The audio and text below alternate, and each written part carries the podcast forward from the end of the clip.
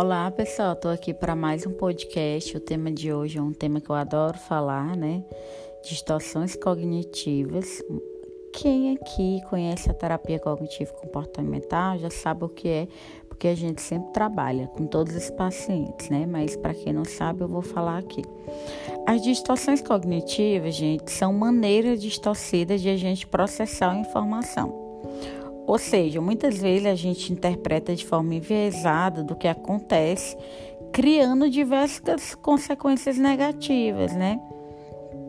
Não é só pessoas que têm transtorno mental que têm essas distorções cognitivas. Todos nós, em algum momento, podemos ter, e a gente aprende a identificar elas na terapia cognitivo-comportamental, na psicoterapia. A gente identifica, analisa e desenvolve atitudes mais realistas, mais otimistas, mais funcionais. Eu vou dar um exemplo para vocês de algumas distorções cognitivas. Por exemplo, é a catastrofização. É quando a gente prevê o futuro negativamente sem considerar outros resultados mais prováveis. É, por exemplo, ai, meu namorado ainda não chegou em casa, deve ter acontecido algum acidente. Ou seja, você já fica imaginando algo muito negativo sem, sem considerar outras, outras possibilidades mais prováveis. Por exemplo, pode ter demorado por causa do trânsito. Então, isso é uma distorção cognitiva chamada catastrofização.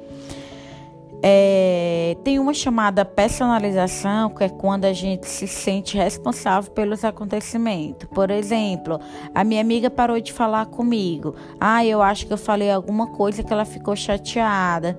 E você começa a se colocar a culpa. Quanto na verdade, depois a amiga pode vir e falar: Não, é, eu sumi porque eu estava com um problema pessoal e você acabou colocando a culpa em você mesmo. Isso é a personalização.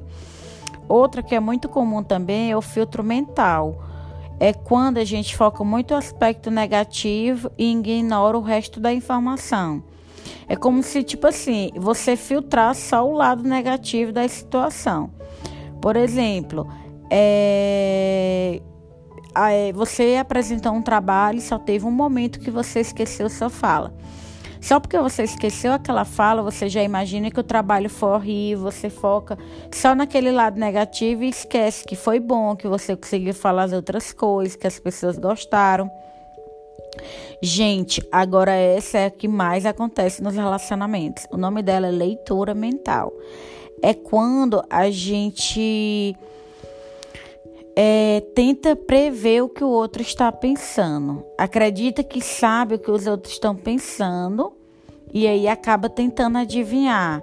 Por exemplo, é, ai, eu, de, eu me atrasei no trabalho.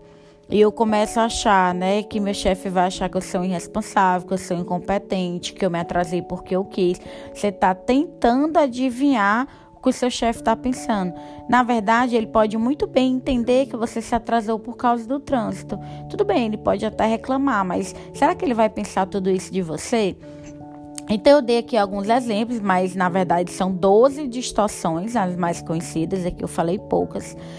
É, na terapia cognitiva, o paciente é ensinado a identificar elas no dia a dia. Quando ele identifica, ele consegue mudar. Essa mudança é feita durante as sessões, com várias técnicas da terapia cognitiva. Então, o paciente consegue ter a mudança nesse pensamento distorcido ter pensamentos mais funcionais, mais racionais, mais positivos e ele consegue ter a melhora na qualidade das emoções, dos comportamentos, consegue se relacionar melhor e, de forma geral, uma qualidade aí na saúde mental. Né? Então, são psicólogos da terapia cognitiva comportamental que faz isso.